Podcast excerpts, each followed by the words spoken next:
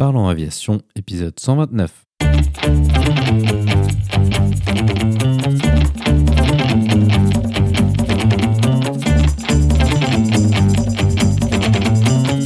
Parlons aviation, le podcast qui parle de tout ce qui vole.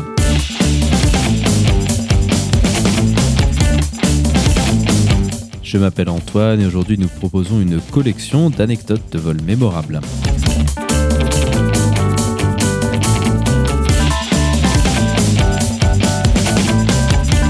Bienvenue à bord, j'espère que vous êtes confortablement installés. Parlons Aviation épisode 125 est prêt au départ.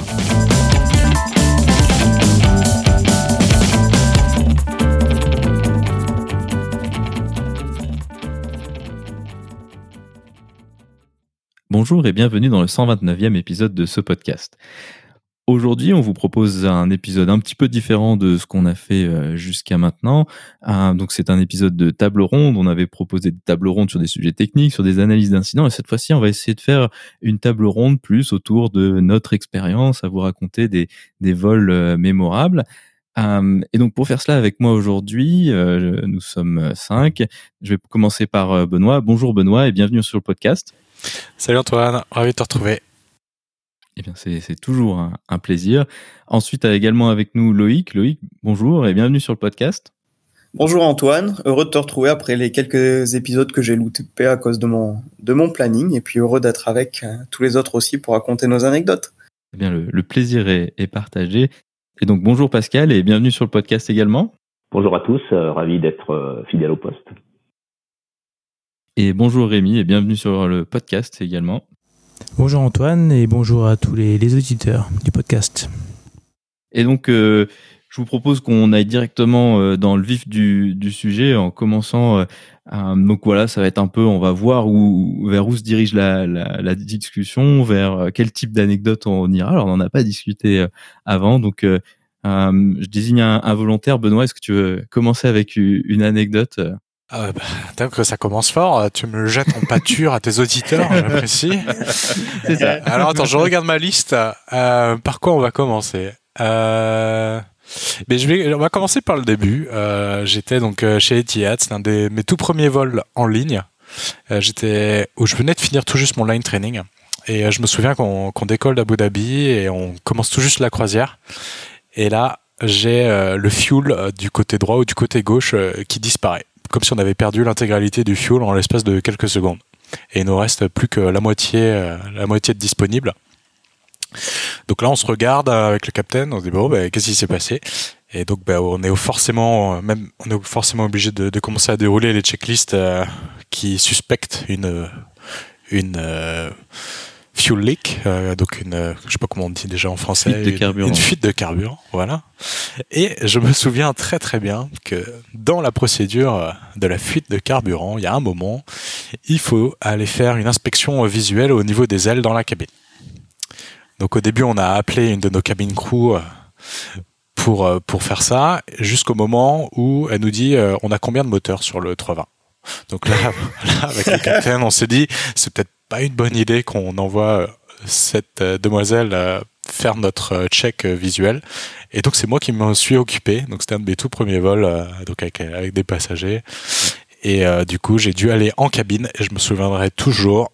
Après avoir franchi la porte du cockpit, toute la cabine s'est mise à me regarder et il a fallu que j'avance comme ça jusqu'à l'arrière de l'avion, que j'arrive au niveau des ailes, là où il y a le meilleur point de vue. Et j'ai gentiment demandé à la rangée de, si vous voulez bien se lever, me laisser euh, me mettre au haut pour vérifier si on n'avait pas une fuite de carburant.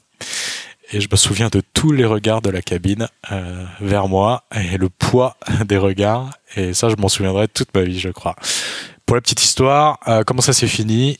On n'avait pas de fuite de carburant l'indication de carburant quand je suis retourné dans le poste du pilotage est revenue à la normale. Donc on avait récupéré nos indications. C'était juste voilà ce qu'on appelle un spurious. Donc c'est euh, juste un, petit problème euh, transitoire euh, des capteurs au niveau du carburant. Mais ouais, je me souviendrai toute ma vie de, ce moment là et c'était au début de ma carrière. Et du coup, vous étiez prêt à faire demi-tour s'il y avait plus d'indications? Parce que ça, c'est un peu, ouais, ça c'est critique quand même comme truc, même s'il n'y a pas de fuite visible? Alors en fait, on était, on, faisait un petit vol et même avec le reste, la moitié du carburant, on était bon pour aller à destination parce qu'on faisait euh, ce qu'on appelle, on, faisait du tankering, c'est-à-dire qu'on amenait du carburant pour couvrir l'aller et le retour. Donc avec juste la moitié du carburant, on était quand même bon pour aller à, destination. Pas de limitation des équilibres sur 320 euh, Si, il y en a une, mais euh, Enfin bon, après, euh, c'était un petit vol, quoi. Donc, euh, je crois que c'était. Ouais, Bon, après, je suis plus qualifié de 320. Antoine, pour, Antoine et Rémi pourront vous dire, peut-être apporter plus d'infos. Hmm, j'aimerais bien pouvoir avoir la réponse enfin, à Bon, je veux dire, euh, enfin comme ça de tête, ok, tu, tu, perds la moitié de ton carburant. Qu'est-ce que tu veux faire? Tu vas pas, tu vas pas essayer de balancer ton carburant avec d'envoyer le carburant qui te reste de l'autre côté où il y a une fuite. Donc dans tous les cas, il va falloir que tu te poses avec un déséquilibre, que tu décides de te dérouter ou pas. Il y a bien une limite, effectivement, et c'est vrai que le chiffre exact, il faudrait que je le revoie, mais, euh, comment dire, c'est une, limitation assez large, en fait, donc euh, ça pose rarement souci, quoi. Ah, puis surtout, tant que ton moteur à droite il tourne, c'est que tu as encore du fuel, et puis du coup, bah, il n'y a pas de déséquilibre si le moteur droit tourne, c'est juste s'il s'arrête, euh, bah, là, tu sais qu'il y a un déséquilibre. Évidemment, c'est un peu ça. je vois pas. Pour non, bah, absolument, parce qu'à ce moment-là, en fait, au moment où on traite la panne, moi, j'ai une très forte suspicion euh, pour euh, une erreur de jauge, et pas du tout une fuite, mais bon, tu, tu, dans ce cas-là, on regarde toujours le scénario le plus critique et on, on, on part là-dessus. Mais je me doutais que euh, avec mon expérience euh, Ops chez Airbus, c'était quelque chose que j'avais déjà vu passer, donc euh, voilà, je suspectais très fortement un Spurious. Pour rebondir, pour rebondir un petit peu sur les vols très très longs et sur, par exemple sur triple 7, il y a toute une procédure et naturellement, si on commence à avoir des suspicions de fuite de carburant, euh, ça va devenir, ça peut devenir assez vite hein, quelque chose de critique et l'arbre de recherche de panne, la checklist de recherche de panne est relativement compliquée parce qu'il s'agit de déterminer euh, si la fuite se situe au niveau du moteur ou se situe au niveau du réservoir. Et donc il faut euh, généralement ça commence euh, ça commence très fort puisque si on si on a une suspicion de fuite sur un côté, on va sans doute très rapidement être amené à couper le moteur pour vérifier si la fuite elle est dans le moteur ou elle est dans l'aile. Donc ça du coup, euh, au niveau de la conduite du vol, euh, on est très très vite dans une situation euh, assez, on va dire assez, enfin pas dire critique, mais enfin dans une situation très engageante puisqu'on a coupé un moteur, on va chercher si ça fuit, donc ça veut dire qu'on est déjà en route vers un terrain sur lequel on va se poser. Enfin, la, la, la, le traitement de ce type de panne est relativement complexe sur sur un sur un Boeing, en fait, on va dire ça comme ça. Je ne je, je veux pas m'avancer, je me rappelle plus comment c'était sur les Airbus long courrier, mais sur, les, sur Boeing, c'est assez vite une, un traitement de panne relativement engageant, on va dire ça comme ça. Oui, parce que tu as aussi plus de réservoirs et des, et des plus grandes quantités de carburant aussi, donc euh, effectivement, c'est plus complexe. Nous, on a, on a beaucoup moins de réservoirs de carburant, et puis du coup, le imbalance est, ouais, moins problématique. Et comme disait Antoine, ben, quand il te reste un moteur, ce moteur va brûler le, va brûler le fuel, donc, euh, donc ouais, c'est pas tant un problème. Mais, mais on a effectivement cette procédure, il va falloir couper un, moteur, on a ça aussi. Puis après, c'est le genre de débat euh, interminable euh, en débrief de Simude. Est-ce que, une fois que tu l'as coupé et que tu as vu que la panne, elle venait pas de là, est-ce que tu le redémarres ou pas? Et puis, et aussi, il y a les problèmes de plafond de rétablissement, c'est-à-dire qu'on va, on va redescendre. Euh, bon, au-dessus de l'Europe, c'est pas très problématique, mais on imagine que toi, en océanique, si tu es obligé de descendre, c'est déjà encore plus engageant par rapport à ce que tu disais. Quoi. Exactement par rapport à ce sujet de effectivement de, de couper ou non le moteur, euh, beaucoup de gens se disent mais pourquoi finalement on coupe un moteur qui est sain s'il y a une fuite de carburant? Et, et, le fin mot qu'il y a aussi, c'est qu'il y a eu des incidents où justement les équipages n'avaient pas coupé le moteur et à un moment donné le, bah, le, le, carburant, la fuite de carburant a fini par enflammer le moteur en fait. Donc c'est une des raisons aussi pourquoi maintenant dans la, dans la procédure il faut couper le moteur. Voir, euh, voir, pisser du fuel au sol euh, une fois qu'on a atterri, ce qui est d'autant un peu encore moins bien quoi. Ah, c'est voit qu'il y a plein, c'est là qu'on voit qu'il y a plein d'implications en fait. On a, on, est en vol en train de traiter un truc, on va, on va se mettre dans une situation où on va mettre l'avion. On pense qu'il est dans une situation dégradée, on va la dégrader encore un peu plus pour faire la recherche de fuite. Bon, alors si on est sur le moyen courrier, on va se poser et puis euh, voilà. On se, enfin, si on a des terrains partout, on va se poser, on réfléchit au sol. Sur le courrier, on va, on va se lancer dans une recherche de fuite. La recherche de fuite c'est assez long hein, parce que la checklist, euh, si la fuite est lente, euh, sur euh, sur triple 7 c'est un top toutes les 30 minutes hein. donc on est déjà euh, voilà on va regarder pendant 30 minutes si ça fuit beaucoup ou pas etc et, et donc on est déjà dans une procédure engagée vers sans doute un terrain et Et effectivement, sur ce terrain, on va se poser, s'il y a vraiment une fuite sur, sur une aile ou sur un moteur, on va avoir des écoulements de carburant, ça se traite, enfin les écoulements de carburant, ça se traite normalement comme un feu, hein, donc avec tout, tout, tout ce qui va avec. Enfin, bon, il y a, il y a plein de choses à, faire à côté. Donc c'est c'est c'est une panne. C'est bien comme première comme premier sujet de notre, de notre discussion. C'est c'est une ah, panne bah. c'est une panne effectivement engageante. C'est voilà. Antoine a dit venez avec vos meilleures anecdotes. Euh, c'est parfait. c'est parfait. Est-ce que, du coup, euh, tant qu'on est sur les sujets des, pannes, est-ce qu'il y a quelqu'un d'autre qui a une anecdote euh, relative à une panne assez sympa comme ça? Alors moi, j'en ai une. on arrive en Guyane sur le terrain de Grand Santi après avoir fait une escale à, à Maripasoula, donc c'est des villages le long du, fleuve Maroni. Et euh, on est en finale et au moment de sortir le train, on se retrouve avec euh, le train principal avec les deux vertes et la roulette de nez euh, rouge. Bon, bah du coup on, on, fait un palier à 1000 pieds, on se met vu que c'est que du VFR de la classe golf, on se met à, orbiter au-dessus du village. On commence notre recherche de panne assez primaire parce que bon bah c'est rouge, c'est rouge. Et euh, nous, sur le LED, on avait, comme sur tous les avions soviétiques, si vous voyez des MiG dans les musées, etc., on voit des, des petits teutons qui sortent au niveau des, des trains, qui sont euh, des bâtonnets avec des, euh, des rayures rouges et, et, blanches. Et donc, nous, on l'avait dans le cockpit. En effet, elle était sortie, donc c'est un teuton mécanique directement relié au, train. Donc, lui, il peut pas tomber en panne, hein, sauf s'il casse. Sauf que on avait quatre lettres différents et sur les quatre lettres, euh, le téton sortait pas au même endroit quand le train était sorti verrouillé.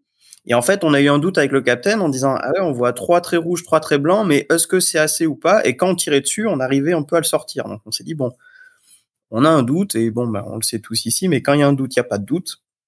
Donc on demande aux pompiers de faire une, un passage bas pour qu'ils nous confirment ou non si la roulette nez était bien sortie. Donc on, on coordonne ça avec lui.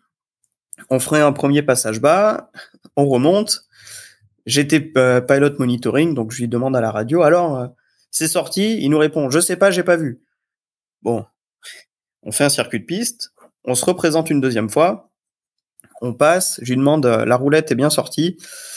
Il me dit, oui. Avec le commande bord, on se regarde, on regarde le, voyant rouge, et puis là, je fais à mon commande bord, je fais un signe de la main, attends, attends. Et je lui demande, elle est sortie complètement? Ah non, hein. Donc bon, le pompier me répond que non, elle n'est pas sortie complètement, donc faut quand même bien être précis quand on a compris qu'il fallait bien être précis quand, quand on lui demandait quelque chose. Donc là-dessus, on, on, remet les gaz, on rentre à Cayenne, on rentre le train, et, euh, et une fois arrivé à, à Cayenne, on s'est dit bon bah s'il faut, on n'avait pas encore essayé en commune de le sortir par gravité parce qu'on s'était dit que si on sortait par gravité, on avait euh, la conso que ça allait entraîner euh, en plus en carburant pour le ramener ailleurs, on aurait peut-être pas pu le, rebouger derrière. Donc on s'est dit, quitte à sortir le train en gravité, le bloquer, autant le sortir à Cannes. Et puis si euh, derrière il y a encore un problème technique, autant être euh, sur un terrain qui est mieux équipé euh, pour venir nous aider. Bon, il, s'est trouvé que euh, ensuite, quand on a sorti le train, on a de suite eu les, trois vertes et c'était juste un switch qui, avec la latérite qu'on avait accumulée sur les terrains pendant la saison des pluies, les terrains en latérite qui en fait avait collé le switch qui s'était pas décollé en sortant de train. Donc en soi, le train était parfaitement fonctionnel.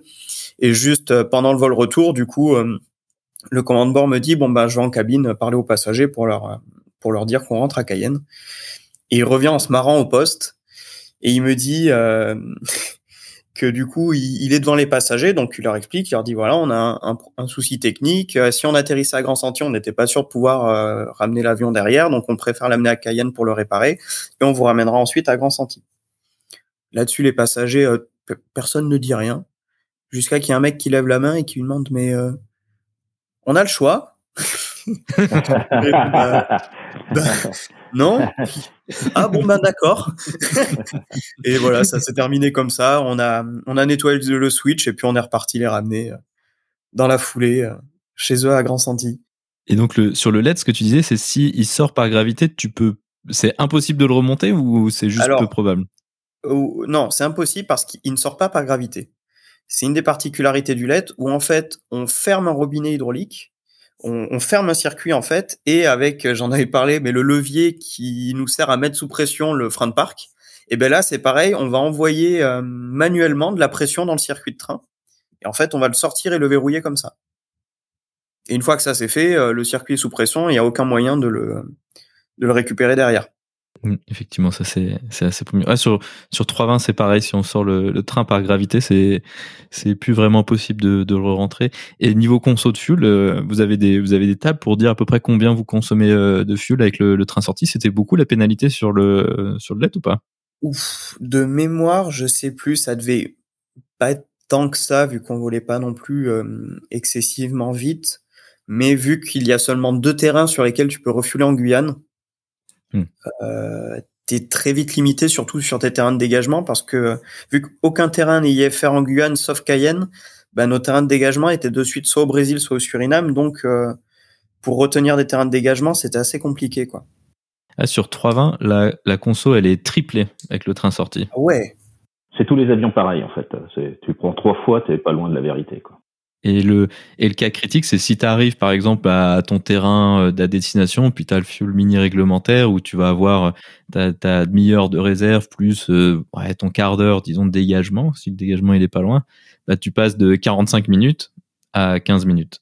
Ce qui est un peu un scénario de simu assez, assez connu, quoi. Ça va, ça va assez vite. Et ça, euh, ça c'est le scénario simu assez, assez classique où où tu te retrouves à, bon, pas nécessairement faire, mais à devoir réfléchir jusque là où ta réserve, où en fait t'es made des fuels instantanément, puis même de manière assez critique, quoi. Ça m'est arrivé deux fois. Ah ouais? Donc ça, ouais, donc, bon, il y a une des anecdotes, c'était une des anecdotes que j'avais notées, c'était, euh, euh, ça se termine par une interception par un Mirage 2000, donc c'est intéressant. Super en fait, euh, euh, et ça rejoint l'anecdote, enfin ça rejoint, on va en parler de problème de train. En fait, on arrive à l'avion pour faire, c'était sur un Airbus à 330, et on arrive à l'avion et je vois que sous l'avion, euh, les pompiers sont intervenus pour une fuite hydraulique ou de carburant. C'est-à-dire ils ont mis du, ils ont nettoyé, ils ont mis cette espèce de granulé là qu'ils mettent pour euh, absorber les, les liquides gras sur les parkings. Et je vois qu'il y a des mécaniciens un peu autour de l'avion, donc je vais les voir, je leur, je leur demande ce qui se passe et ils m'expliquent, bah voilà, on est en train de travailler sur le circuit principal euh, hydraulique de l'avion, donc sur Airbus c'est le circuit vert, c'est celui qui fait un peu tout, hein, le train, les volets, enfin bref, qui fait euh, qui fait la, les trois quarts des, des servitudes importantes, le frein, le freinage normal. Et il me dit en fait on a changé les, il fallait, il y a une opération de maintenance, il faut changer les filtres donc on a vidangé le circuit, on a changé les filtres et on est en train de finir de re-remplir le, le, circuit. Et on a, euh, il y a un peu de liquide hydraulique qui s'est étalé sur le sur le parking, donc on a fait venir les pompiers, ils ont nettoyé. Je dis bon bah très bien, vous en avez pour longtemps Non non ça va, on en a on a presque terminé, on viendra vous voir après, on a quelques essais à faire au poste. Donc on s'installe, on commence l'embarquement, ils viennent me voir et ils disent on a fini le remplissage, il faut purger les circuits, donc ça veut dire il faut freiner, faut bouger les commandes de vol. Et puis une fois que ça s'est fait, ben ils disent ben voilà tout est bien, vous pouvez partir comme ça. Et nous la partie, on commence le pushback. Et pendant le pushback, le tracteur rip légèrement sur la sur l'hydraulique restant qui avait qui s'était écoulé. Et euh, ça fait un petit à-coup. Et donc on s'arrête. Et je demande au gars en bas, il me dit, euh, oh, il s'est rien passé, il y a eu, euh, il y a rien à bouger, il y a juste l'arrière du tracteur qui a un petit peu ripé, et puis voilà. Donc on continue notre, notre, euh, notre pushback et puis on part, on décolle. Et puis à 50 pieds après le décollage, je me rappelle, j'étais, moi j'étais à l'époque ça s'appelait PNF ou le maintenant le PM, Pilot Monitoring. Donc euh, l'OPL me dit euh, gear up, je mets la manette sur up. Et dans les 30 secondes, on a un ding ding ding ding ding ding ding ding, enfin quatre quatre sonneries de checklist Airbus avec et ça commence par landing gear not up, donc le train n'est pas rentré. Après, on a, euh, je sais pas quoi, je arrive à lire euh, rapidement. Euh, euh, les portes de train sont ouvertes. Et puis donc les trois sont, les trois trains sont sortis. Donc bah, on continue le décollage tranquillement. Et puis on explique au contrôleur que ça va pas le faire, on va pas pouvoir aller en Afrique comme ça, va falloir qu'on fasse quelque chose. Et il nous envoie vers un circuit d'attente et on commence notre nos, nos checklists. Enfin, en allant vers le circuit, on commence les checklists et puis donc ça commence par recycler le train pour euh, vérifier qu'il rentre pas, donc ça marche pas. Ensuite, ça commence par recycler une deuxième fois le train pour les portes, ça marche toujours pas. Et enfin arrive la checklist intéressante qui s'appelle euh, système green low press, donc euh, pas de plus de pression dans le circuit hydraulique vert, le fameux circuit sur lequel ils avaient travaillé. Et on regarde le, le, synoptique, on a un beau synoptique du circuit, on regarde, nos pompes hydrauliques fonctionnaient parfaitement. Par contre, la pression dans le circuit était à zéro. Les pompes fonctionnaient, il y avait de l'hydraulique dans le réservoir, mais la, pression était à zéro. Donc nous, on était un petit peu euh, dubitatif et puis on se demandait ce qui, euh, ce, qui se passait réellement et on avait nos trois trains sortis. Donc, euh, on, se rend vers le circuit d'attente. Un truc intéressant, c'est que je mets, euh, je mets euh, 7 minutes à peu près à informer la cabine qu'il se passe quelque chose de pas normal. Et après, ils m'ont expliqué, c'était très long, 7 minutes. Nous, on a, nous, on n'a pas eu, on a eu le temps de rien faire, mais eux, ils ont trouvé que c'était très très long. Ils savaient bien qu'il se passait quelque chose de pas comme, comme d'habitude. Et donc, on se met dans le circuit d'attente et on se met à réfléchir, à traiter notre panne, qu'est-ce qu'on fait, comment on gère le truc, etc. Et euh, donc on avait la certitude que notre train était sorti, mais on avait un petit doute sur la roulette de nez parce que les Airbus ont un petit peu de temps en temps la propension à avoir la roulette de nez de travers.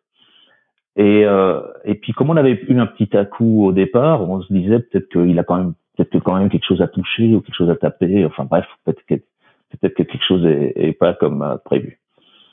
On décide, euh, comme on était au-dessus de la masse maximale atterrissage, on décide de ne pas se poser en surcharge. Donc euh, euh, bah, train sorti, euh, trappe ouverte, ça consomme à peu près 10 tonnes à l'heure. Donc on était en surcharge de 20 tonnes, donc on décide de faire des ronds dans l'air euh, pendant deux heures. Et puis bah, sur ces deux heures, ça, la vie s'organise à bord. on, on, on, mange un petit morceau parce qu'il commence à être midi, donc on s'est dit il faut quand même qu'on soit en forme pour euh, revenir tout après. Et puis euh, on réfléchit à ce qu'on peut faire. Il faisait très très beau, donc on se dit on a, on a deux heures à faire. On pourrait peut-être même se faire un tour de France. Il faisait grand ciel bleu sur l'ensemble de la France. Et puis là, on se dit, c'est peut-être pas une bonne idée. Si jamais on perd un deuxième circuit hydraulique à Marseille, c'est pas sûr que la compagnie soit très contente. Et, bah, bah, oui, parce que quand on a perdu un, tu te dis si jamais je perds le deuxième ou que je casse un moteur ou que je fais quoi que ce soit pendant mon truc, donc euh, on décide de rester sagement dans le coin de Roissy à, à 20 minutes, 15 euh, minutes de vol de, de notre terrain. Et puis euh, sur ce, il y a le contrôle aérien qui nous appelle et qui nous dit, au fait, euh, à Creil, euh, il y a la permanence opérationnelle des militaires. Est-ce que ça vous dirait que euh, un Mirage 2000 vient de voir votre train d'atterrissage? Et Mon copilote, qui était un ancien pilote de Mirage 2000, me dit, ah, j'allais justement essayer de te proposer la même chose, voir si quelqu'un pouvait venir voir le train, parce qu'on a quand même un petit doute sur la roulette nez. Et donc, naturellement, on leur dit tout de suite qu'on est d'accord. Et, et puis tout ça, ça se met en place tranquillement. Entre-temps, on décide avec, euh, comme on avait perdu le freinage normal, il y avait freinage secours, mais on a aussi perdu l'orientation de la roulette de nez. Alors même si ça pose pas de problème de se poser sans orientation de la roulette de nez, on décide quand même de faire faire une préparation cabine euh, à notre équipage de cabine, c'est-à-dire de, alors il y a plein de, il y a plusieurs phases. On décide d'aller à la phase où globalement ils informent les passagers que l'atterrissage, il pourrait se passer des choses et, euh, et, euh, et de préparer l'ensemble de la cabine pour, cette éventualité. Ça prend une vingtaine, 20-25 minutes. Donc sur nos deux heures, on a utilisé un quart du temps pour faire euh, cette préparation. Et puis et donc le Mirage 2000 euh, décolle. On discute avec mon OPL de comment ça va se passer parce que moi j'ai jamais été intercepté, lui plein de fois, mais moi jamais.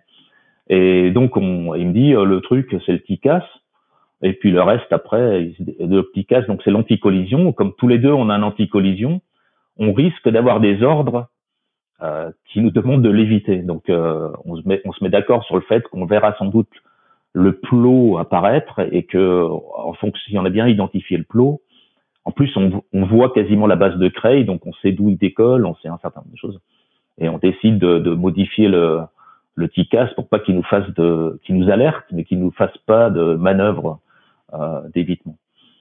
Enfin, on décide de pas, pas de le faire tout de suite, on décide de le faire une fois qu'on aura bien identifié le Mirage 2000. Et, euh, et donc on, tourne tranquillement et effectivement on voit le, on voit un avion qui monte très, nous on était au niveau à 10 000, 10 000 pieds, niveau 100, 3000 mètres à peu près, et on voit effectivement un plot qui monte très très vite en provenance de l'endroit du terrain de Creil. Et on a assez rapidement une première alerte ICAS et on décide de passer, de passer sur, d'enlever les alertes dans un premier temps en fait, on voit que lui, il enlève son, il enlève son truc, donc on, on remet notre casque normal. Et il nous intercepte, et donc ça se passe en plein. Moi, c'est la première fois que ça m'arrivait, donc ça se passe en plein de phases. Il y a une première phase où il se met derrière nous, assez loin. Il se met 1000 pieds plus bas, un kilomètre derrière nous et il nous suit. Et il faut mon autorisation et celle de son état, enfin celle de son de son contrôleur aérien. On peut supposer que c'est son état-major euh, pour qu'il puisse s'approcher. Donc il s'approche, il se met dans l'autre aile, un peu assez loin. Entre, entre temps, j'ai fait une annonce aux passagers pour pas qu'ils s'affolent de voir un avion militaire à côté de nous. Et finalement, on est en contact. Alors, je sais plus si on est en contact direct avec lui ou pas. Je pense qu'on a dû être en contact direct avec lui, mais pas très très longtemps.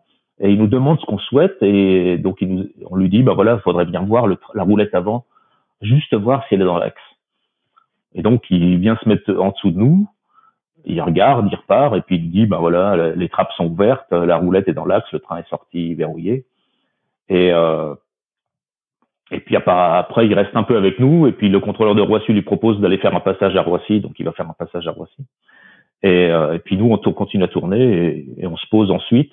Le train est sorti verrouillé, il peut plus rentrer, hein, on peut pas, on peut plus rentrer le train. Hein. Donc effectivement, il y a, comme on avait plein de carburant, on avait pris en dégagement Orly avec la surconsommation prévue, et on se pose euh, sans aucun problème à Roissy. On s'arrête sur la piste. Les mécaniciens viennent, viennent euh, viennent, euh, on, demande un tracteur, les pompiers viennent euh, en profitent pour euh, naturellement venir voir ce qui se passe, ils font des ils font des mesures de température sur les freins, etc. Et alors on rentre au parking, on explique aux passagers que le vol va être soit reporté dans la journée, soit le lendemain. Enfin, on n'a pas encore tellement les informations. Tout le monde descend, les mécaniciens montent dans l'avion et ils nous disent est-ce qu'on peut faire une ventilation donc une ventilation, c'est faire tourner le moteur sans le démarrer. Donc euh, ils font une ventilation et là miracle, tout fonctionne euh, correctement. donc on se dit avec mon, ah, donc on se dit avec mon collègue, on est fou. Euh, il nous est arrivé un truc, on sait pas quoi, voilà. Et en fait, donc après il y a plein, il y a plein de choses derrière parce qu'il y a le traitement de l'équipage, de la panne, du machin derrière. Bon, c'est pas tellement le, on va pas tout raconter ici, mais finalement on aura le fin mot de l'histoire 15 jours plus tard, euh, en fait, quand euh, ils ont vidangé le circuit hydraulique euh, pour faire euh, pour changer les filtres, ils ont déclenché dans l'avion une alarme bas niveau hydraulique au niveau du calculateur hydraulique parce qu'il y a un calculateur forcément, hein, sinon c'est pas drôle. Et euh, dans leur fiche de procédure, il n'était pas marqué qu'il fallait faire un reset du calculateur. Et donc la panne est restée en mémoire de, en mémoire.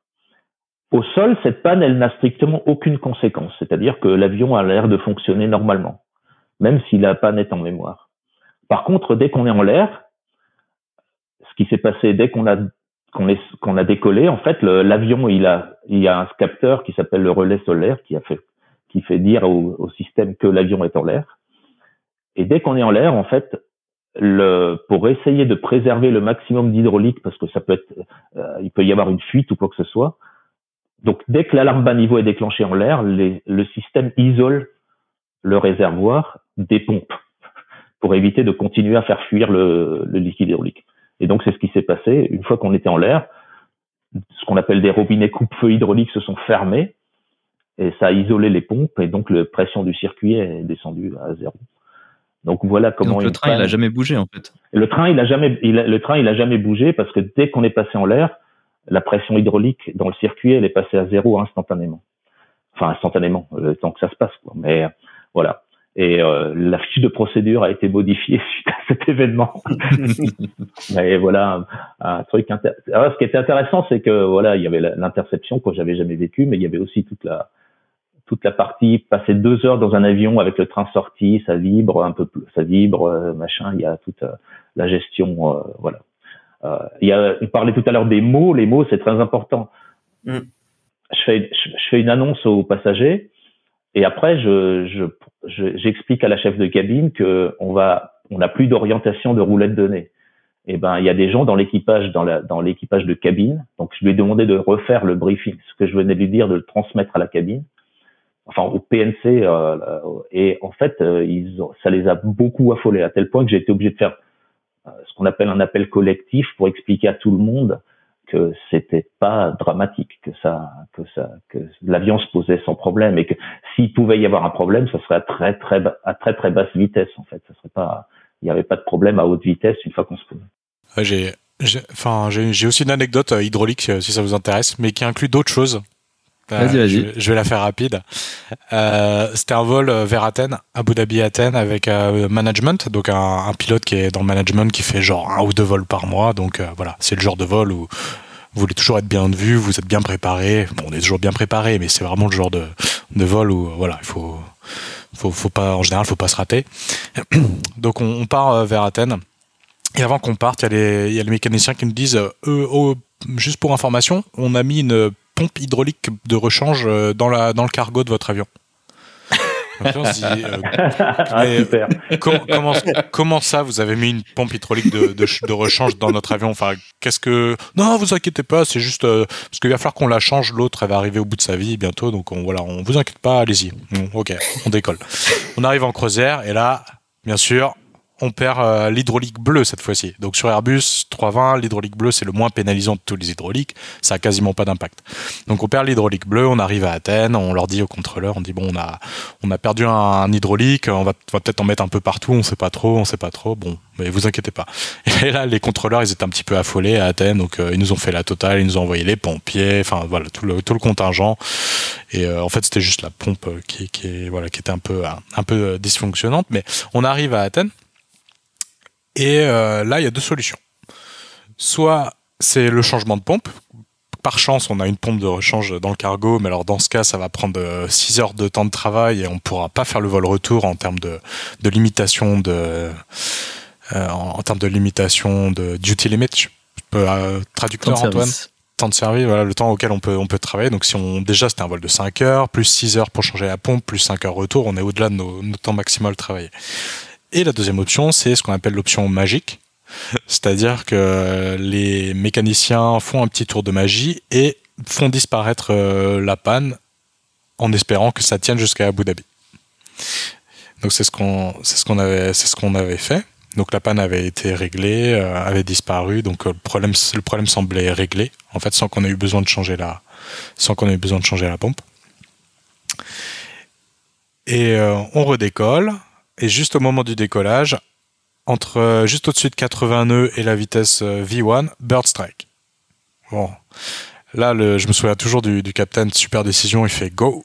Parce que on, du coup, on continue avec le décollage, même si on a eu un petit bird strike, c'était des petits oiseaux, je les ai vus passer, euh, les, paramètres moteurs étaient bons, donc on a continué, on est au-dessus de 80 nœuds, donc ça faisait sens de continuer, donc on décolle. Ensuite, après quelques heures, on va dire deux heures en croisière, ben, on a reperdu l'hydraulique. Donc euh, voilà. Et une heure avant d'arriver, on a eu euh, euh, une urgence médicale à bord. Voilà, donc tout ça pendant une journée de travail, c'était. Euh, T'es pas venu pour rien. voilà, c'est ça. Vous perdez deux fois un hydraulique bleu, vous faites un bird strike et vous avez une urgence médicale avant d'arriver.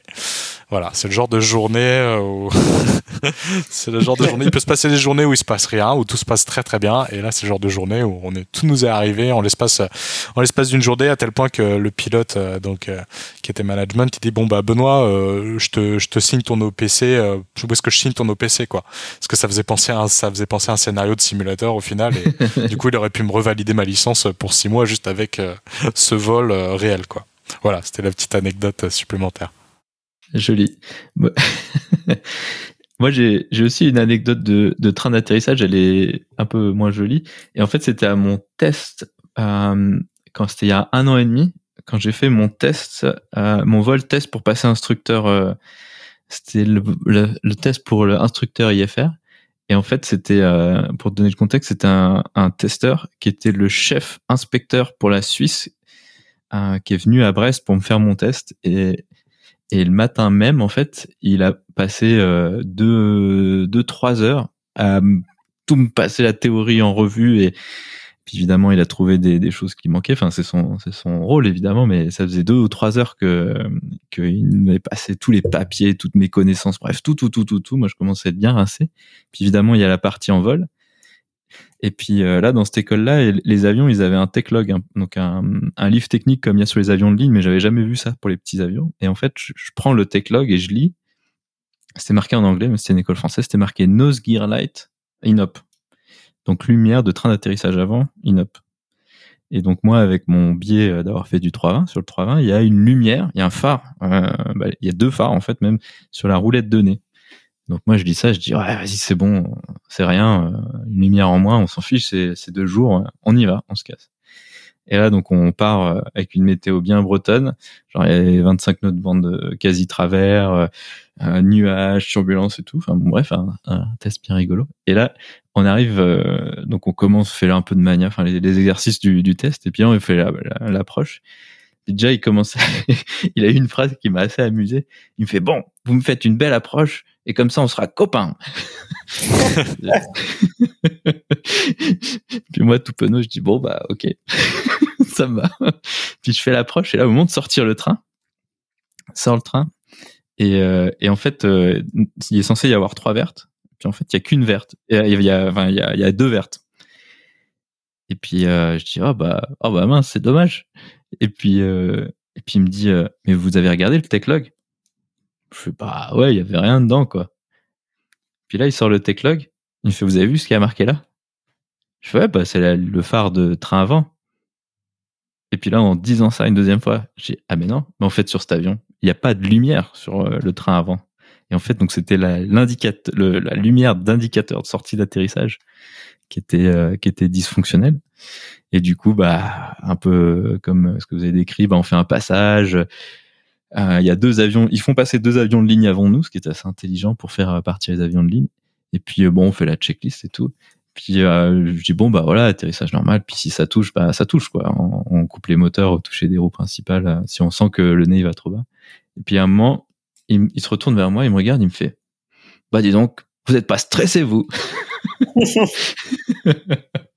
et puis voilà, on a posé, il s'est rien passé quoi. Mais mais en plein en pleine procédure qui me sort ça, j'avais trouvé ça assez euh, assez déroutant quoi. C'est un test quoi, donc on sait pas quoi en penser. Est-ce que c'est bien, est-ce que c'est pas bien. Et puis, euh, bah ouais, c'est vrai que j'étais pas stressé, mais, mais ça, ça l'avait un peu surpris sur le moment, manifestement. Donc, voilà, c'était, ouais, quand même bien stressant, je dois dire. Moi, je faisais pas trop le malin, quoi. C'était un test et puis j'avais raté le truc dans le techlog, mais, mais c'est là où on se rend compte de ses biais quand on fait ce genre d'erreur, quoi. ouais, et du choix des mots, encore une fois. On en revient encore une fois sur un exemple de euh, les mots sont importants. Ouais, c'est ça, ouais. ouais, ouais. puis, puis surtout, ouais, puis fondamentalement, ça aurait été à moi de savoir qu'il n'y avait pas de, de, de, lumière sur ce. Mais euh, après, bon, en anglais, ça aurait été nose gear indicator light plutôt qu'on aurait mis sur un avion de ligne. Voilà. mais, euh, mais voilà, enfin bref, c'était. Et puis du coup, bah, l'avion, il était, il avait plus le droit de. En fait, lui a décidé, a décidé que là, il volerait pas l'avion comme ça, puisqu'il avait raison, je trouve. Et du coup, euh, bah, pour faire la fin du test, c'était la galère. Il dit, voilà, maintenant c'est et tout ça, quoi. Mais c'était très stressant ce test. J'étais content quand c'était fini, disons ça comme ça. J'imagine.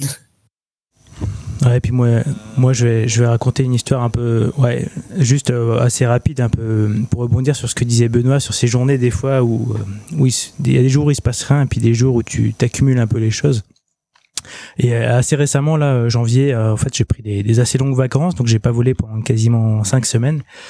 Et puis bon, voilà, on sait ce que c'est, hein, 4-5 semaines sans voler, on vient, bon, bah, voilà, on est, on est peut-être un peu moins, un peu moins bon que, que juste avant. Donc voilà, faut prendre un peu plus de, de temps pour retrouver ses, ses habitudes. Et puis, euh, et puis ce jour-là, c'était un, une petite journée, euh, un petit aller-retour normal qui normalement, euh, voilà, devait se passer sans, sans trop de soucis. Et puis, et puis là, on commence sur le vol aller. bim, ma petite ICA, ma petite panne, une pompe carburant qui, euh, qui a cessé de fonctionner. Donc c'est pas gênant. Par réservoir, on en a deux. Donc euh, voilà, on fait euh, on fait notre petite petite analyse, on discute et on dit bon bah on continue à destination. Puis après on, on aura la possibilité de la faire mettre sous mail, minimum equipment list. Donc on, on, continue, on pose la destination. On fait ce qu'il faut au sol, c'est mis sous mail et puis et puis et puis voilà, ça repart. Et puis Point de vue météo, on, à destination, on attendait de la neige dans la journée. Mais il s'avère que qu'il n'y en avait pas à ce moment-là. On fait nos préparations de performance pour repartir. Et puis, euh, ben voilà, on considère pas la neige puisque euh, le, la météo n'en prévoyait plus. Et puis, euh, voilà, on fait notre départ. On commence à rouler. Et qu'est-ce qui se passe? Il se met à neiger. Bien comme il faut. la neige, bien sûr, tient sur l'avion. Donc on se dit bon bah voilà. Donc on va on allait on allait décoller. Donc on retourne on retourne au stand. Donc euh, là il y avait des travaux sur ce terrain là donc il a fallu euh, il a fallu faire tout un cheminement par la piste euh, entrer sur la piste sortir la piste de l'autre côté pour retourner sur l'air de de-icing. Donc voilà petit de-icing. Donc avec toute la, la procédure de-icing avec les moteurs tournants. Donc on fait tout ça. Ça se passe ça se passe assez bien et puis euh, et puis dix minutes plus tard on, on, reprend le on prend le taxi pour décoller on décolle et puis euh, on fait notre montée et puis en fin de on rentre les volets et puis là bing une autre alarme qui euh, qui se déclenche avec une, une sonde de température côté côté FO qui qui fonctionnait plus. Donc on continue de monter normalement on analyse la panne. Bon encore une fois c'était une panne qui était pas qui était pas limitante pour pour continuer le vol et puis et puis on continue de voir les destinations et puis euh, voilà, sans sans autre difficulté. Mais euh, à la fin de la journée, je me suis dit bon quand même pour un retour après euh, cinq semaines sans voler, voilà ça ça a été un bon une bonne remise en jambe pour pour reprendre les vols tranquillement quoi. Mais c'est vrai qu'il y, y, a des jours comme ça où on accumule un petit peu les choses, où on se dit que finalement on a on a mérité notre salaire tout simplement. Ce qui est pas plus mal parfois. Oui. Bah, en allant sur les anecdotes de, de reprise de vol, moi j'en ai une, euh, une pendant le Covid, bon, et du coup pas, pas un problème technique, mais un problème assez intéressant. Donc c'était pareil pendant le Covid. Alors là, euh, si, je suis pas à 100% sûr, mais je dirais que c'était octobre 2020. Et octobre 2020, euh, je me souviens plus les confinements, c'était de ça, mais ça volait très peu. On volait peut-être euh, ouais, 3 4 jours de vol par mois, quoi, quelque chose comme ça et on part euh, et puis ça faisait souvent ouais on passait souvent quand même deux trois semaines sans voler hein, parce qu'ils nous les regroupaient en général. Et euh, et du coup on part. Et là c'était la rotation la plus tranquille de la terre chose qui n'existe pas en temps normal enfin presque pas en temps normal. C'était un aller-retour Nantes et puis ça commençait genre à 9h30 du matin et on, on, sort les météos. Et en fait, Nantes, il y a deux pistes. Il y a la piste euh, face au nord, où là, il y a un ILS euh, catégorie 3, euh, enfin, le truc le plus, le plus bénin de la Terre. Et dans l'autre sens, c'est euh, une procédure qui est un peu décalée parce que la longue finale, elle ferait passer vraiment tout droit au-dessus du centre-ville de Nantes. Et puis en plus, il y a un obstacle, il y a la Tour de Bretagne qui est pas loin. Donc en fait, l'approche, la, elle est un peu décalée d'une quinzaine de degrés, ce qui est, ce qui est en fait pas mal. Et, et, bon, les météos, elles étaient bonnes. Et puis on se dit bon bah allez, on, a, on est un peu pas, pas, rouillé, mais ça fait quelques temps on vole peu. On prend du fuel pour faire une seconde approche. Et, euh, et puis là, le terrain de dégagement, c'était Rennes. Mais le problème de Rennes, c'est que c'est un terrain que nous, notre compagnie, elle fait que que l'été, je crois, et encore à une fréquence très faible. Et on se dit, hmm, ouais, Rennes, c'est quand même pas terrible comme terrain de dégagement, parce que si on y va, il y aura personne. Et je pense l'évaluation était juste. Du coup, on prend Brest. Puis en plus, Brest, euh, c'est catégorie 3, enfin, dans les deux sens, enfin, c'est le terrain, euh, tout ce qui est de plus idéal. Et, euh, et du coup, on y va. Et puis, il y avait, je sais pas, 300-400 pieds de, de marge sur le plafond. Et puis, c'était pas prévu de se dégrader. Et en fait, plus on y arrive, plus on se dit, bon, bah là, faut pas que ça s'empire. Ouais, ça va. Et, et du coup, on y va. Et donc, c'est le commandant qui, vole, qui avait choisi de voler, ce qui était pertinent. Et du coup, on arrive et là, on arrive, euh, je sais pas, à 1000 pieds sol, donc ce qui est assez large, ça doit faire 300-400 pieds de marche sur les minima au moins. Et là, on voit tout. C'est-à-dire, on voit la ville. Euh, donc l'aéroport est juste au sud de la ville. On voit, on voit la ville, on voit il y a, y a une rivière et tout ça, et, et on voit pas le terrain quoi. C'était la première fois que ça m'arrivait de voir tout sauf le terrain. Alors évidemment, ben, l'avantage c'est que c'est assez simple. Hein, ce qu'il faut voir, c'est la piste. Et donc on remet les gaz puis là, bah, évidemment, prise de décision, qu'est-ce qu'on fait? Est-ce qu'on retente une seconde approche euh, Parce qu'on n'a pas vraiment le temps, on n'avait pas le temps d'attendre et de faire une seconde approche. Il fallait soit, soit faire une seconde approche, euh, soit dégager tout de suite et avoir de l'attente au dégagement. Parce qu'évidemment, si on n'a pas vu une fois, on peut pas, on peut pas rester bloqué comme ça. Du coup, on dit bon, bah c'est pas grave, on fait un, un, un, tour, quoi. Et là, il y a un petit avion, un, un DA42 qui vient et qui fait une approche et il pose. Alors déjà, bah, ça fait pas très plaisir parce que parce que l'avion, bah, eux, ils se traînent quoi. Ils vont vraiment lentement. Du coup, nous, si on va lentement, ça veut dire qu'on crame plus de carburant. Ça veut dire que notre marge de carburant pour pouvoir aller au dégagement, euh, bah, la butée commence à arriver. Et donc, du coup, on les a un peu tannés pour euh, bah, pour que pour qu'on puisse faire cette approche sans mettre 25 euh, nautiques derrière le, petit avion. Et donc, le petit avion, il pose. Alors, on se sent un peu bête. Et du coup, on fait bon, bah ok, bah on fait une seconde approche quoi. Eux, ils ont posé, c'est bon. Donc on, y va, on refait la, seconde approche et puis là on était bien, allez 2500 pieds sol, on commence à voir le sol. Donc on était bien au nord du terrain, on commence à voir le sol. Puis on se dit ouais bah, pas de problème quoi, facile. Si on voit le sol c'est que c'est bon. Et là, on redescend, on redescend, on redescend, on descend. Puis là, on voit le sol. Et on a vu le sol tout le long, en fait. Et puis on se retrouve exactement la même situation. On se retrouve au minima. Et là, on voit tout, sauf le terrain. Et là, on se dit, oh, bah, pff, ah, pas de bol. Et donc, on a été à Brest. Et sauf comme c'était Covid, il y avait personne nulle part. Donc, il y avait pas de personnel au sol à Brest. Euh, nous, les passagers, on savait pas quoi en faire parce qu'il y avait les passagers qui devaient aller à Nantes, puis les passagers qui devaient faire euh, dans l'autre sens, quoi, Nantes-Genève.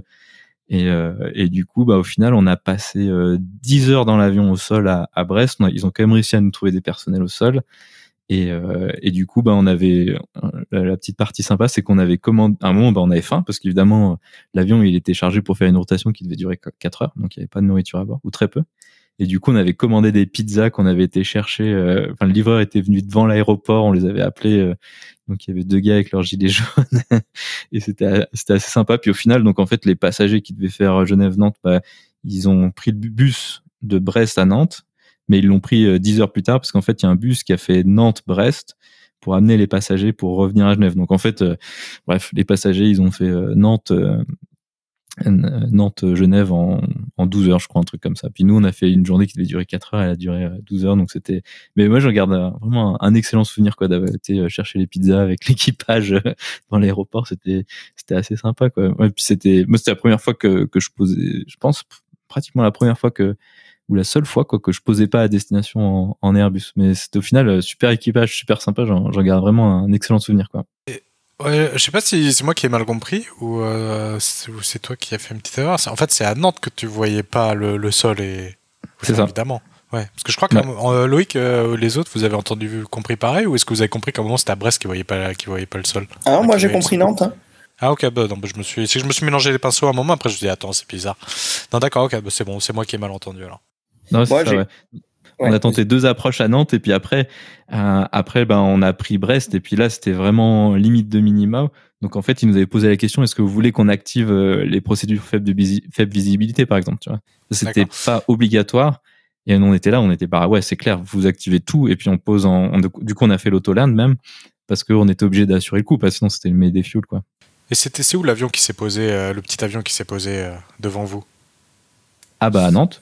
À Nantes. Ben alors comment ils ont fait? Enfin comment ils ont fait pour se poser très, très bonne question. C'est une excellente question Benoît à laquelle j'ai pas la réponse. Ok, ça marche. je sais pas, je sais pas du tout ce qu'ils ont fait. Ils ont... Mais c'est, mais c'est vrai que c'était impressionnant parce que ça m'était jamais arrivé. Et maintenant, je le fais aux élèves au simu pour euh, un peu montrer. Et des fois, et vraiment, on a tout vu sauf la piste. C'était incroyable. Quoi. J'ai une micro-anecdote qui rejoint justement le, le DA42 qui a posé où vous, vous pouviez pas. Euh, quand j'ai fait mon école à Perpignan, c'était une des premières, voire la première école qui pouvait faire des formations initiales IRPBN. Moi, j'ai été un des tout premiers IRPBN de formation de base de France. Et euh, à l'époque, euh, Ryanair ne pouvait faire que des LNAV et ne pouvait pas faire de LNAV VNAV. Donc la différence entre les deux, c'est que les minima sont euh, sont beaucoup plus élevés sur la LNAV parce qu'il y a juste un guidage latéral, alors que sur la LNAV VNAV, l'approche IFR, tu- as aussi un, un guidage vertical. Et nous, il se trouve qu'on avait un PA28 qui était même LPV, donc qui pouvait descendre encore plus bas. Notre grand jeu, c'était quand vous voyez que Carcassonne commençait à se boucher, on connaissait par cœur les, les arrivées euh, des Ryanair. Et en fait, notre jeu, c'était que pendant qu'ils faisaient des circuits d'attente, nous, on posait à Carcassonne. Et donc, on posait, on les voyait remettre les gaz, et puis on redécollait, on refaisait une approche, on posait, juste pour les narguer. Et souvent, ce qui se passait, c'est qu'à la fin, on rentrait à Perpignan. Et bon, à 10 minutes après, euh, c'était leur terrain de dégagement. En fait, ils nous suivaient. Ils nous suivaient jusqu'à Perpignan pour atterrir derrière. Et voilà, le jeu, c'était, ah bah, il y a Ryanair qui y va, venez, on, on va les narguer un peu, on va poser euh, sous leur nez parce qu'on peut, euh, on peut percer plus bas.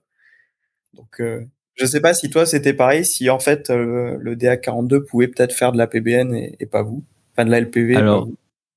Alors ouais, alors non en fait parce que cette approche, bah, d'ailleurs je l'ai faite hier soir. Cette approche à Nantes en 21, elle est, si tu veux, la carte, est- en fait comme il est, comme le, le seuil est, comme la- l'approche est de travers et offset Ouais, je de, vois, ouais. de quinzaine de degrés, en fait tu, elle n'existe qu'en LNAV, enfin avec des minima euh, GPS en Ah, d'accord.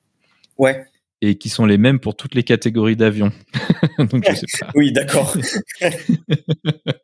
mais, mais ce que tu dis, c'est c'est intéressant. Les, déjà, est-ce que tu as déjà volé sur un avion de ligne qui était capable de faire des, LPV que, le PA-28, qui est donc un avion d'aérochrome, un petit avion entre guillemets, était capable de faire ou pas? Alors oui, parce qu'on avait récupéré chez euh, chez les avions, euh, donc les ATR-42 qui avaient appartenu à Air Littoral, qui étaient passés chez Airlinair. Et Airlinair, vu qu'il faisait pas mal de terrain euh, où ça peut se boucher très fort, comme Brive, j'en ai pas d'autres, Castres aussi peut se boucher, mais moins, c'est Brive, et j'en pense à un autre, Aurillac, où il peut faire euh, très très mauvais. Ils avaient fait monter dans leurs avions ce qu'on appelait des, boîtiers SLS, euh, en fait, qui nous permettaient de faire des LPV. Donc c'était un, boîtier qui était rajouté par terre dans l'avion. Et en fait, on faisait des LPV. Euh, pour nous, c'était transparent. C'est comme si on faisait un ILS, en fait, mais c'était tout par GPS. Ah, c'est rigolo ça, parce que moi, j'ai fait en formation initiale, alors c'était en Suisse, je pense à un, un, petit peu avant toi. Et en fait, les deux avions de formation, ils faisaient des LPV, donc des approches de GPS euh, assez précises jusqu'à 200 pieds. Les deux avions, ils savaient faire des LPV. Euh, et en fait, tous les petits avions, entre guillemets, avec lesquels j'ai fait de l'IFR étaient capables de faire ces approches, mais j'ai, voilà, on n'a pas un seul 320 qui est, j'ai jamais fait sur un avion de ligne, quoi. Ah bah, nous, moi, c'est parce que c'était des boîtiers rajoutés en plus par le, mmh. le propriétaire précédent, mais sinon, euh, non, j'ai jamais vu ça. C'est assez étonnant euh, parfois. Dans les histoires de minima amusantes, moi j'en ai une à Lyon où on fait une approche de nuit et donc euh, j'étais avec un stagiaire et c'était sur un 737-200 donc c'est un avion où il y avait les moyens de navigation étaient les plus basiques de chez Basique hein, il y a 30 ans maintenant et euh, j'étais avec un stagiaire et j'étais en train de lui on était en descente et moi je voyais le terrain de, de Lyon je le voyais depuis Moulins donc depuis le début de descente on arrivait de Paris et ça faisait depuis le début décembre, je voyais les, les lumières du terrain de Lyon. Et j'étais en train de lui expliquer comment se repérer sur des, euh, en utilisant des moyens classiques, un VOR, le nombre de degrés qu'on parcourt, etc. Enfin bref.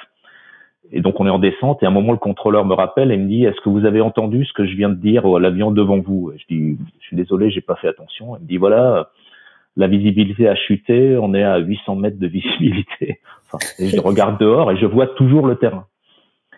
Et, et donc, euh, je dis à mon stagiaire, bah écoute, on va faire une approche. Euh, à l'époque, on était que catégorie, on était catégorie 3, mais avec des minima très élevés. Enfin, 50 pieds, je crois, un truc comme ça. Il dit, on va faire une approche automatique, et puis, mais tu fais toute l'approche, je prends l'avion final. Et euh, et donc, on fait toute l'approche en voyant le terrain, la rampe d'approche, les feux, tout. On voyait tout super bien. Et donc, à 50 pieds, on voyait toujours très bien. Et en fait, à 20 pieds, on voyait quasiment plus rien. Donc, on est rentré dans la couche, euh, brouillard à lapin, on est rentré dedans vraiment au tout, tout dernier moment. Et c'était assez impressionnant. De... Après, on a mis 20 minutes pour trouver le parking. Mais l'approche en elle-même était, l'approche en elle-même était intéressante parce que on se demandait si le contrôleur nous racontait des bêtises parce qu'on voyait, on voyait tout. Eh ben, j'ai eu exactement pareil à Quimper. Hein. On orbitait au-dessus de la piste et puis il nous disait non, non, j'ai 300 mètres de vision. Mais on la voit. Ouais, et en effet, euh, finalement, on a fait venir. On a réussi à, poser parce qu'il y a eu un, léger vent qui s'est levé. Et en effet, comme toi, 30 pieds, euh, rideau. Enfin, rideau. Assez pour poser, mais, euh, mais surprenant, ouais. Ouais, c'était pareil. Enfin bon, c'était, ça fait partie des choses. Les dégagements cause météo, moi j'en ai fait quelques-uns. Et parfois, il y a des choses. J'ai un souvenir à Roissy, notamment une approche à Roissy où on, rentrait d'Afrique et depuis Marseille, on avait des, des météos qui nous disaient light snow, light snow. Et puis euh, on se retrouve en approche sur Roissy et en fait euh, le contrôleur nous dit euh, est-ce que vous êtes prêt à copier les conditions de piste? Ouais ouais naturellement on est prêt à copier donc light slow on s'attend à rien de particulier. Il dit voilà on a les deux pistes au nord sont fermées ah, et on est en train de déneiger les pistes enfin parce qu'on est en train de les déneiger. On se dit ah ouais light snow et, euh, et, sur les pistes au sud, sur lesquelles vous allez vous poser, il y a 3 ou 3 cm et demi de slush. Donc le slush, c'est la neige mouillée. Et en fait, euh, naturellement, c'était largement au-delà de, au-delà de, nos limitations. Bon, le vol s'est terminé à Bruxelles ce jour-là. Euh, cette année, j'ai déjà deux déroutements pour cause météo.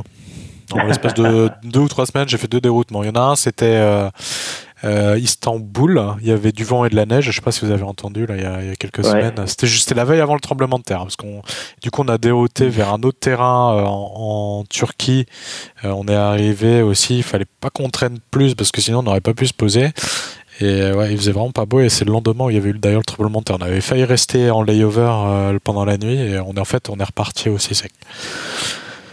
Et l'autre, vous êtes catégorie 1 avec le Falcon, non? Ouais, ouais, on fait que de la, 4, euh, que de la catégorie 1. Et l'autre, c'était, on devait aller au Bourget, Bourget fermé pour cause de Visi, et on s'est retrouvé à Orly. Et du coup, l'aviation d'affaires, quand vous êtes, euh, vous êtes accueilli comment à Orly comme ça? Vous avez des, enfin, il y a des gens pour s'occuper de vous ou Bah écoute, c'était super. J'étais très, j'étais très surpris. À Orly, ils nous ont mis, euh, ils nous ont, ouais, on était, on n'était pas les seuls en plus. Hein. Tous ceux qui étaient pouvaient pas se poser au Bourget, on s'est tous retrouvés à Orly. ils avaient, ils nous ont mis sur des parkings au large là, et, euh, et on avait du handling. On est reparti, je sais pas, peut-être une heure après, on était reparti on est reparti, on a fait. Mais tiens, d'ailleurs, ça fait longtemps que j'avais entendu parler de cette procédure, j'avais jamais eu l'occasion de la faire. La pogo entre entre euh, Orly et le Bourget. C'est en fait un petit vol euh, qui est publié, euh, qui est publié et c'est sympa. C'est 15 minutes de vol, je crois, tout cassé autour de Paris. Et je crois qu'on appelle, on appelle ça les pogo. Je sais pas si ça s'appelle toujours une, la, pogo, mais je crois que c'est toujours le cas. Et c'était, ouais, c'était cool. Il y a ça entre Roissy et Orly. Moi, j'en ai fait plein. Ouais, voilà. Ouais. Orly, mise en place d'avions. Ouais. ouais c'est petit vol, petit vol sympa. Avec des avions vides en plus. Euh, c'est sympa aussi de voler des avions vides euh, en termes de performance, c'est des fois assez, euh, assez intéressant. Bah, le Falcon, t'as l'impression d'avoir une, une, fusée. Hein. Quand c'est vide, qui fait froid, t'as des performances de fou. quoi. C'est c'est bah, ça, le, le, froid, pas de carburant, pas de passagers, l'avion pèse rien, donc, donc là, là, là, on sent vraiment la puissance des moteurs en fait. Et quand c'était comme ça, Pascal, toi, tu faisais juste le vol de le, le, vol de Orly à Roissy ou inversement, et tant qu'il y ait le, long courrier derrière, ou tu faisais que ça? Non, non, non. Généralement, c'était c'était des vols. Euh, on faisait, on amenait les avions parce que il y a de la grosse maintenance qui se faisait à Orly et pas à Roissy. Donc il y a des avions, par exemple les trans, il y a des avions dont on transformait les cabines qui étaient faites à Orly, donc il fallait les amener de Roissy à Orly pour transformer les cabines. Il y avait aussi des avions qui devaient descendre, qui devaient aller de Roissy à Orly parce qu'ils échangeaient alors je sais plus quoi, c'est l'histoire d'exploitation entre les versions différentes. Les avions qui vont aux Antilles, il y en a certains qui sont à Orly, d'autres à Roissy, mais ils volent pas de la même façon, donc de temps en temps il faut faire des échanges. Et euh, mon record c'est trois dans la même journée, trois pogos dans la même journée. Ah pas mal. Euh, alors c'est attends comment on a enchaîné ça déjà? Roissy Orly en 3.30, Orly Roissy en 3.40 et Roissy Orly en 3.30. eh ben. Ah, c'est cool ça comme journée. voilà, voilà, voilà. Et euh, ouais, je me suis couvert de ridicule parce que euh, bon, on va raconter ça. Il y a prescription, mais euh, euh en fait, à l'époque, je volais à Logne et sur un des pogos, on, on survole euh, Logne très très relativement bas et donc j'appelle le contrôleur de Logne et je lui dis bonjour, c'est l'Air France machin, on est en train de vous survoler en 330 et il regarde dehors et il dit vous n'êtes pas plutôt en 3,40 Effectivement, c'était le vol en 3,40. voilà. Mais j'ai un collègue qui a fait mieux. Hein. J'ai un collègue, on avait un simulateur qu'on pouvait transformer de 3,30 en 3,40. Et euh, bon, pareil, il y a prescription. Et, euh, et donc, il commence la séance. Et quand il a voulu faire la panne du 4, du moteur 4, ils se sont rendus compte que le simu était en version 3.30. Donc, euh, ça n'a pas marché. Euh, et euh, voilà. Donc là, les pogo, ouais, ouais c'est très sympa. En fait, le seul souci, c'est qu'on roule beaucoup plus au sol qu'on vole en l'air. Et puis, là, mon record en pogo, c'est le, c'est quand les deux aéroports sont pas dans la même configuration. Il y en a un qui est en configuration est et l'autre en configuration ouest. Donc en fait, on, on, on, décolle, on fait un grand 180 et puis on se pose dans l'autre sens. ça, je crois que c'est 12 minutes ou un truc comme ça, 12 ou 13 minutes. Ouais, voilà. Bon, c'est des vols amusants. Moi, j'ai eu l'occasion de faire une fois, euh, de faire une fois pendant le Covid. Euh, il fallait faire voler nos avions en fait euh, au moins une fois par mois. Et j'ai eu deux trois vols, bah, des vols à vide en fait où on devait juste faire un, un, petit tour. En fait, on faisait un décollage. Le vol était prévu, qui faisait 30-35 minutes. On devait décoller avec une procédure de départ, on faisait une procédure arrivée, puis on devait se poser.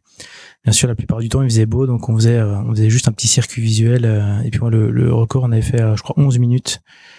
On avait décollé, décollé de Genève, virage droite, survolé le, le Salève, petite approche visuelle, et puis voilà, un petit vol de 11 minutes. c'est toujours rigolo à faire, en fait, ce genre de, de petits vols qui changent d'opérations normales. Ah, moi, c'est la, la seule fois où j'ai fait un vol 100% sans autopilote sur le 320. C'est rigolo. Bon, c'était 17 minutes, mais c'est sympa. Oui, pareil, mais c'est, oui, t'as raison, en fait, on n'a jamais mis l'autopilote exactement pareil, ouais. En fait, en plus, les contrôleurs jouaient le jeu parce qu'ils savaient, en fait, que ce type de vol, c'était juste, euh, voilà, un petit, un petit ferry technique, donc, euh, très rapidement, ils nous proposaient un virage droite, ce qui est assez peu standard. Euh. Ce qui est assez peu standard à Genève quand on école en, en 04. Donc il joue à jeu aussi parce que évidemment ça n'a pas de sens de faire de voler pendant 30-40 minutes à vide juste pour faire voler l'avion. Il a juste besoin de décoller et de se poser quoi. Donc mais c'est du pour nous effectivement ça fait des vols assez rigolos quoi. Bon, moi j'en ai fait j'en ai fait quelques autres. J'ai fait des j'ai fait des convoyages, j'ai fait des j'étais j'étais qualifié vol de vol de sortie de visite donc c'était vols ça c'était des vols un peu particuliers donc ça fait partie des ça fait partie des bons souvenirs. Et dans ce genre de vol, vous alliez dans les protections et genre de choses, c'est un truc que j'avais toujours rêvé ouais, En fait, on a, on a alors moi c'était sur sur 737 donc c'est des avions euh, classiques. C'était des avions euh, donc 37 200 euh, ou 300 ou 400 euh, enfin 300 400 500 donc l'ancienne génération. Et euh, effectivement on allait on allait vérifier toutes les toutes les enfin donc les protections il n'y en avait pas tant que ça. Il y avait les, il y avait des alarmes surtout. Il y avait pas tellement de protection. Donc il y avait les alarmes on vérifiait les alarmes sur vitesse donc VMO MMO on vérifiait les alarmes basse vitesse, euh, des, euh, donc on avait des alarmes de décrochage, c'était un stick shaker. Et puis après, on coupait tout ce qu'on pouvait couper dans l'avion pour vérifier que les fonctions secours s'enclenchaient correctement. On dépressurisait l'avion pour vérifier que les masques euh, tombaient bien quand ils devaient tomber. On vérifiait que l'avion était étanche. Euh, on vérifiait tout ce qui, tous les trucs de secours, hein, sortie de transcours, euh, enfin sortie de transcours, sortie des volets en secours, sortie euh, tout ce que tu veux, euh, vérification des, des des trucs, voilà. Alors dans les anecdotes que j'ai sur ces vols-là, j'ai eu un feu APU.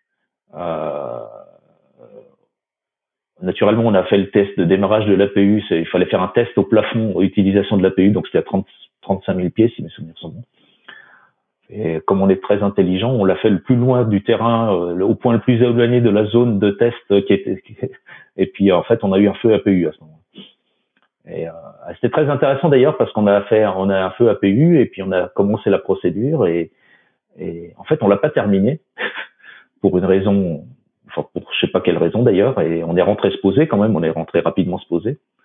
Et après, euh, je me suis longtemps, je me suis posé un petit peu la question de pourquoi on l'avait pas terminé. Et en fait, parce que dans la vraie vie, la, la, la, le, le, feu APU, c'était pas du tout comme au SIMU. Au, SIMU, tu pouvais, t'étais obligé de la terminer parce que la, la, la façon dont c'était simulé faisait que, en fait, il y avait, il y avait deux conditions, il y avait une condition qui était, euh, on, on, on, tire, on coupe l'APU avec une poignée, la poignée coupe-feu, et ensuite, euh, il fallait percuter l'extincteur. Alors, sur les moteurs, il y a, on tire et quand ça s'éteint, on percute. Et sur l'APU, en fait, c'était on tire et on percute tout le temps. Sauf que au SIMU, il n'y avait pas de doute parce que la poignée était toujours allumée. Et là, dans la vraie vie, en fait, la poignée était éteinte. Donc, on a fait une confusion avec la partie moteur. On n'a pas bien fait notre checklist après. Ça, c'est vrai. C'est pas, c'est un autre, c'est un autre problème. Mais en fait, la, la simulation faisait que les gens étaient, euh, faisaient toujours de la même manière. Et donc, on a changé le, on a changé le simulateur suite à cet incident pour que pour que pour bien montrer aux gens comment fallait faire. Et en fait, on en a plein qui faisaient, euh, qui ont fait comme moi j'ai fait en vol. Donc c'était intéressant de, de reprendre un petit peu euh, sur ce truc-là. Et puis on trouvait des choses. Il y avait vraiment des, des, flammes et tout, ça, ça faisait du, du Non, non, non, non, en fait, en fait, en fait, en, en, fait, les feux, les, enfin, la, la, plupart des feux moteurs que moi je connais, pas tous, mais beaucoup, c'est des fuites d'air chaud et en fait, il y, a, y a, y avait une fuite d'air chaud, et donc comme il y a de l'air très chaud qui fuit dans le compartiment de l'APU, il y a les détecteurs de fumée, il y a les détecteurs de température là qui, qui sont partis en surchauffe, et donc ils sont partis en indiquant feu. Et euh, enfin, j'en connais, j'ai des collègues, j'ai plusieurs collègues qui ont eu des feux moteurs, euh, donc des feux moteurs, et c'est la plupart c'était que des fuites d'air chaud. Bon, ça va, ça c'est plutôt une bonne nouvelle. Oui, c'est plutôt une bonne nouvelle. En fait, en fait, ça veut dire que quand on, souvent, quand on réduit la manette euh, des gaz, je dis pas que ça c'est tout le temps, hein, mais dans beaucoup de cas, quand on réduit la manette des gaz, c'est-à-dire on a déjà, on envoie moins d'air et donc ça commence déjà à, j'ai j'en ai j'ai deux deux collègues qui ont eu des, des feux moteurs et dès qu'ils ont réduit la manette la manette, le feu c'est enfin l'indication feu s'est arrêté. Ça veut pas dire ils ont ils ont continué la procédure, mais l'indication feu s'est arrêtée dès la réduction de la manette. Ouais, moi j'avais eu ça au décollage. Hein infomoteur sur un, ATR et en fait c'était euh, c'était de l'air chaud qui passait là où il devait pas passer donc euh. voilà c'est ça. ça ça arrive régulièrement Et vous avez, il y a des, il y a, il y a certains, certains, systèmes de détection, il y a, il y a plusieurs seuils. Et donc il y a un seuil qui va faire, c'est la même, c'est la même détection qui à un seuil donné va faire surchauffe et un autre seuil va faire feu. J'avais jamais pensé à ça. Parce que je sais qu'il y a eu euh, un problème là sur les, les C-Series, les A220. Et euh, il me semble que c'était ça le problème, parce qu'ils ont eu, je sais pas, il y a eu pendant un moment, il y a eu un mois ou deux où il y a eu 4-5 feux moteurs, et il me semble que c'était euh, exactement ce que tu décrivais. Ça, c'est intéressant, j'avais jamais pensé à ça. Euh, voilà, est-ce qu'il y a quelqu'un qui a, qui a peut-être une, dernière anecdote? On va commencer à se diriger vers, vers la fin de l'épisode. Ouais, moi, j'en ai. Ah. Allez, deux dernières anecdotes, alors allons-y. Euh, c'était pendant mon, mon, mûrissement aux États-Unis que j'ai fait en Cessna. Du coup, c'était un, un, soir de semaine et euh, j'étais avec un Tahitien à l'appartement à Los Angeles et on se rend compte que euh, qu'à Las Vegas, en fait, quand les hôtels sont pas pleins, souvent pour le soir même, ils font des super réductions. Donc on voit qu'il y a moins 60% au New York, New York, enfin voilà, des hôtels sur le strip. On se dit bon bah c'est l'occasion, on y va. Donc on prend nos vélos, on va au terrain, on, récupère les clés du, Cessna Cardinal, et puis puis nous voilà partis pour pour Las Vegas, à deux heures de vol de là. Et, euh, et pendant le roulage, du coup, j'étais à Torrance, qui est un des terrains au sud de, de l'Axe, hein, du gros terrain de Los Angeles. On, on demande un flight following, du coup, euh, pour résumer, c'est en fait, on est sous plan de vol. On est sous plan de vol jusqu'à destination. Donc, on a un contrôleur qui nous suit euh, dans toutes les zones où on passe. Et puis, euh, on arrive à Las Vegas, donc forcément impressionnant de voir cette ville qui sort de nulle part au milieu du désert. Et puis on allait à un terrain qui s'appelle de mémoire euh, euh Montgomery ou Anderson, je sais plus, un des deux. Et en fait, c'est deux pistes parallèles, quasiment orientées nord-sud. Donc on les voit d'assez loin au milieu de la ville, elles, sortent bien. Donc bah, on s'aligne peut-être à 25 nautiques et puis voilà, on est dessus à 2000 pieds, puis on continue, on discute, on regarde en bas, machin. Et à un moment, le contrôleur nous appelle et il nous dit ouais, vous confirmez que vous êtes en longue finale euh, sur telle piste. Nous on regarde devant, on voit la piste, on fait oui oui, on, vous confirme en longue finale. Peut-être 40 secondes après, il nous redemande, il dit vous me confirmez que vous êtes bien en finale sur cette piste-là hein? On fait oui oui. Euh. Il nous dit vous confirmez que vous êtes sur, en finale sur la piste qui est dans vos 4 heures on s'arrête avec le collègue, on tourne la tête et en fait euh, il se trouve que euh, à l'époque, il s'appelait encore McCarran, l'aéroport de, de, Las Vegas. Et bien en fait, ces pistes étaient orientées exactement de la même façon. Et nous, les voyant de très loin, on s'est dit ah bah voilà, les pistes sont là, on est orienté machin. Et en fait, on était euh, en longue finale, donc on, on était encore à 10 nautiques, à 2000 pieds, donc euh, bien hors de leur zone. Mais en fait, on, on se dirigeait tout droit sur l'aéroport international et et bon, après, du coup, quand le contrôleur a compris dans notre voix que ah ben non, non, oui, en effet, euh, on est plus en vente arrière là, bah ça l'a bien fait rigoler. Il nous a transféré avec la tour, on s'est posé. Mais euh, mais sur le coup, je me souviendrai toujours du contrôleur qui nous dit qui nous dit juste vous confirmez que vous êtes en finale sur le terrain dans vos 4 heures? Ah, euh, en effet, ben. Plutôt que de nous dire ou d'être un peu sec, machin, oui enfin votre cap machin. Non non il a été euh, super sympa. Et puis puis ça s'est bien passé à l'américaine. Vous aviez pas voulu poser sur le, grand terrain international avec la finale le, long du strip? Ah bah j'aurais adoré mais mais c'était pas prévu et je pense qu'ils nous attendaient pas là-bas non plus. Euh, Quand moi j'avais été aux États-Unis, on, l'avait fait, ouais. Et j'avoue, j'avais un peu la pression, et en fait, c'était comme comme à l'aéroclub, quoi. C'était ah, moi, je suis allé à Long Beach, enfin sur plein de terrains. L'axe, je l'ai pas fait, mais euh, mais j'ai fait. Euh, on, passe à San Francisco, puis soit on contournait bah, l'aéroport de San Francisco SFO, soit euh, bah, on a demandé au contrôleur, on peut passer vertical. Il nous dit ouais, mais bon, pas au-dessus de 1000 pieds et passer bien vertical les seuils de piste. Hein. Et je me rappelle, il y avait deux 747 qui étaient alignés, qui partaient l'un après l'autre. et nous, on était à 1000 pieds au-dessus, à regarder ça, comme à l'aéroclub. Magique et on était en patrouille. Excellent. Donc, euh, et donc toi, Rémi, tu avais aussi une anecdote? Ouais, moi pour finir, c'est une anecdote qui, pour le coup, n'a rien de technique ou, d'opérationnel, mais c'est un, c'est plutôt que j'étais témoin de quelque chose. Euh, je sais pas si vous euh, vous rappelez, certainement si il y a deux ans, il y a un, bateau qui s'appelle le, Ever Given qui a, qui a, bloqué le canal de Suez pendant quasiment une semaine. Et il se trouve qu'à ce moment-là, je, je, faisais un vol Genève-Ourgada et au retour, euh, souvent en revenant de d'Ourgada, donc en Égypte, on, va, on va prendre une route assez nord, on va longer le, le nord de, la mer Rouge et puis après on va, on va, on va, on va tourner en direction du Caire et puis, et puis remonter.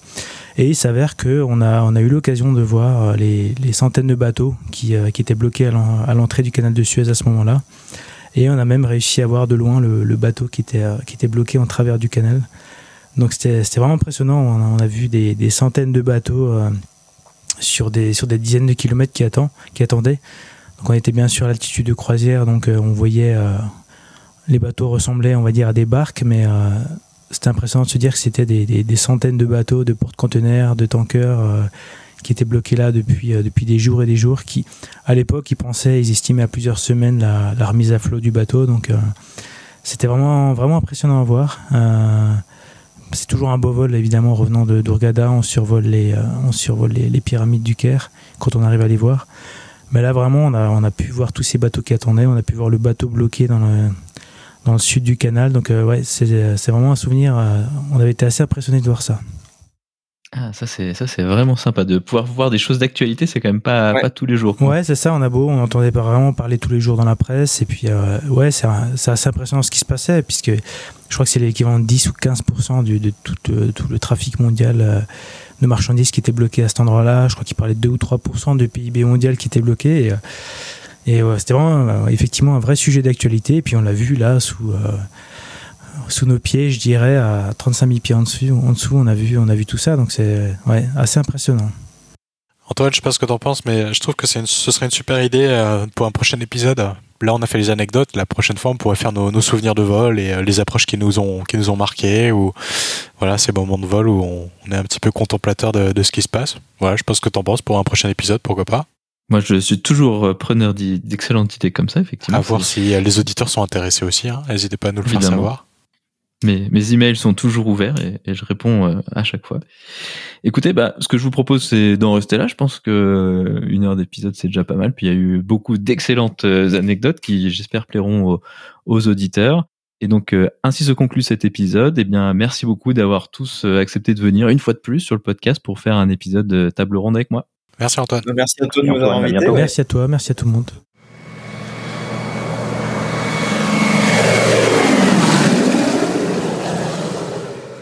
Ainsi se conclut donc le 129e épisode de ce podcast.